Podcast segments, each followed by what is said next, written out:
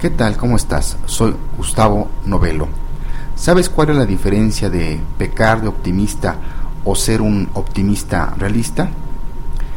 Te invito a que en los próximos minutos reflexionemos sobre las diferentes caras del optimismo. Salud Mental comienza después de esta introducción musical con el grupo Go West y su canción The King of Wishful Thinking.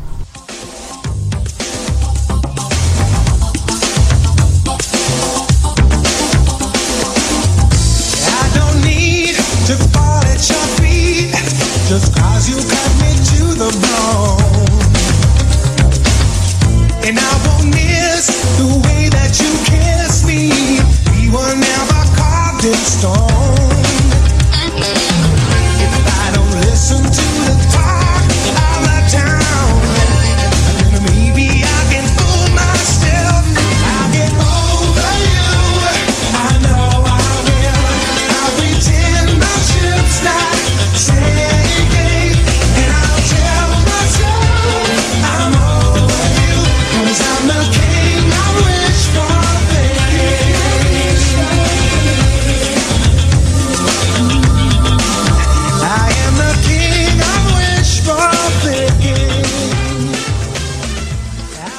Este 9 de julio del 2012 apareció en el portal de CNN una nota titulada ¿Es el optimismo realmente bueno para usted? Del cual les traigo algunos eh, puntos que se me hacen interesantes para comentar y reflexionar. Aquí se, se dice, en esta parte, se dice mucho que, que el ser optimista es bueno para todos, pero antes de precipitarse a toda velocidad para vitorearlo, hagamos una pausa por un momento y veamos exactamente qué camino tomamos. No debemos confundir el poder del pesimismo, del pensamiento positivo, con la idea peligrosa de las ilusiones. Terminan en distintos destinos muy diferentes.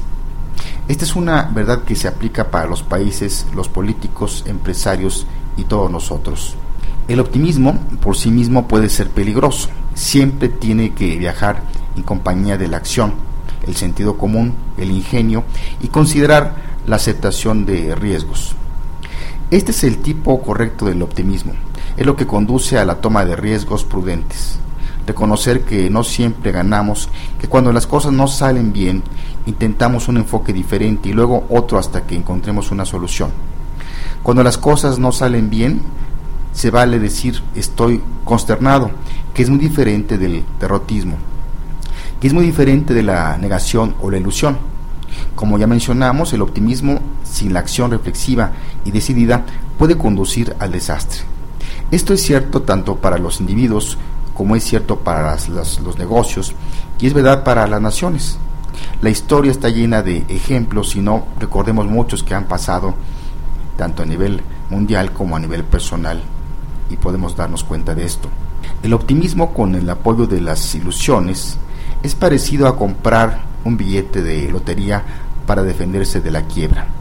Es el espíritu de los que apuestan en Las Vegas. En cambio, el optimismo y la acción decidida con una planificación inteligente es lo que funciona. En el optimismo se exploran las razones, se consideran los cursos de acción diferentes y posibles resultados.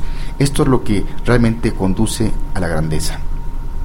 Es considerar el hecho de que todo el mundo se equivoca a veces, que no importa lo inteligente que seamos, siempre hay acontecimientos que quedarán fuera de nuestro control, que siempre hay cosas que tú no sabes y siempre hay algunas personas que son más inteligentes que tú. A veces los pesimistas tienen razón y los optimistas pueden aprender de ellos. Algunos han dicho que los que llamamos pesimistas son optimistas bien informados o realistas que son los que no ven la vida como un casino, sino como un lugar donde uno tiene que tomar las decisiones correctas para obtener los resultados deseados para hacer del mundo un lugar mejor para vivir. Hay que ver los desastres como ocasiones para aprender, para saber lo que debemos haber hecho de otra manera para llegar a nuevas estrategias. Algunos científicos nos dicen que en sus análisis muestran que nuestros cerebros están diseñados para ser optimistas. registramos lecciones positivas más que negativas. Y eso es una, en parte, dicen porque el optimismo es bueno para nuestra salud. Lo que es verdad ahora y siempre lo será es que las cosas no siempre salen como queremos. Las personas no siempre hacen lo que nos gustaría y la vida como la historia, la política, la economía, el mercado de valores está llena de sorpresas, incluyendo algunas muy dolorosas. Por lo tanto, no podemos simplemente sentarnos y esperar con optimismo para que todo funcione. Tenemos que hacer nuestra parte para que las historias tengan un final feliz. Si bien a veces pensamos en el optimismo como un, una sola palabra, yo creo que al reflexionar sobre este, esta nota podemos darnos cuenta que son diferentes caras del optimismo. Si lo vemos como una de un extremo al otro, a veces podemos, como mencionamos, pecar de optimistas y no ver los diferentes ángulos de los problemas y ahí es donde podemos después estar muy frustrados y nos puede llevar a, a, que nuestra autoestima se baje o, o deprimirnos. En cambio, cuando somos optimistas pero consideramos todas las opciones, tanto las muy positivas como las no tan positivas, nos puede llevar a que precisamente busquemos que las cosas se lleven a cabo, pero si no salen, por lo menos aprender de esa lección. Por supuesto es un tema muy complejo, de mayor profundidad, por lo que te recomendamos algunos libros que pueden ser interesantes para que profundices sobre el tema. Encontré algunos que te quiero comentar que puedes adquirir. Uno se llama Pedagogía del Optimismo, guía para lograr ambientes positivos y estimulantes de Elena Águeda Marujo, de la editorial Narcea. Otro libro se llama Aumenta tu confianza, técnicas de programación neurolingüística para ganar seguridad y optimismo, de Ian McDermott, ediciones Urano. Tenemos otro más que es el libro del optimismo, del autor Daniel Ramos, editorial Luciérnaga. Y ya para cerrar vamos a, tomar una frase célebre, en este caso de Benjamin Franklin, que dice, no anticipes las turbulencias, las tribulaciones, ni temáis lo que seguramente no os puede suceder. Vivid siempre en un ambiente de optimismo.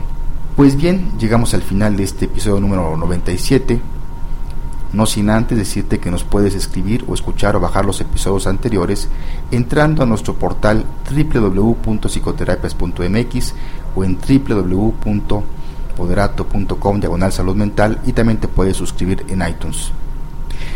Te dejo con la canción The King of Wishful Thinking con el grupo Go West que traducido al español sería algo así como el rey de las ilusiones a propósito de este tema que to tocamos el día de hoy. Me despido de ti desde el Centro de Psicoterapias México, en el World Trade Center, desde la capital mexicana. Soy Gustavo Novelo, te espero en el próximo episodio de Salud Mental. Hasta entonces.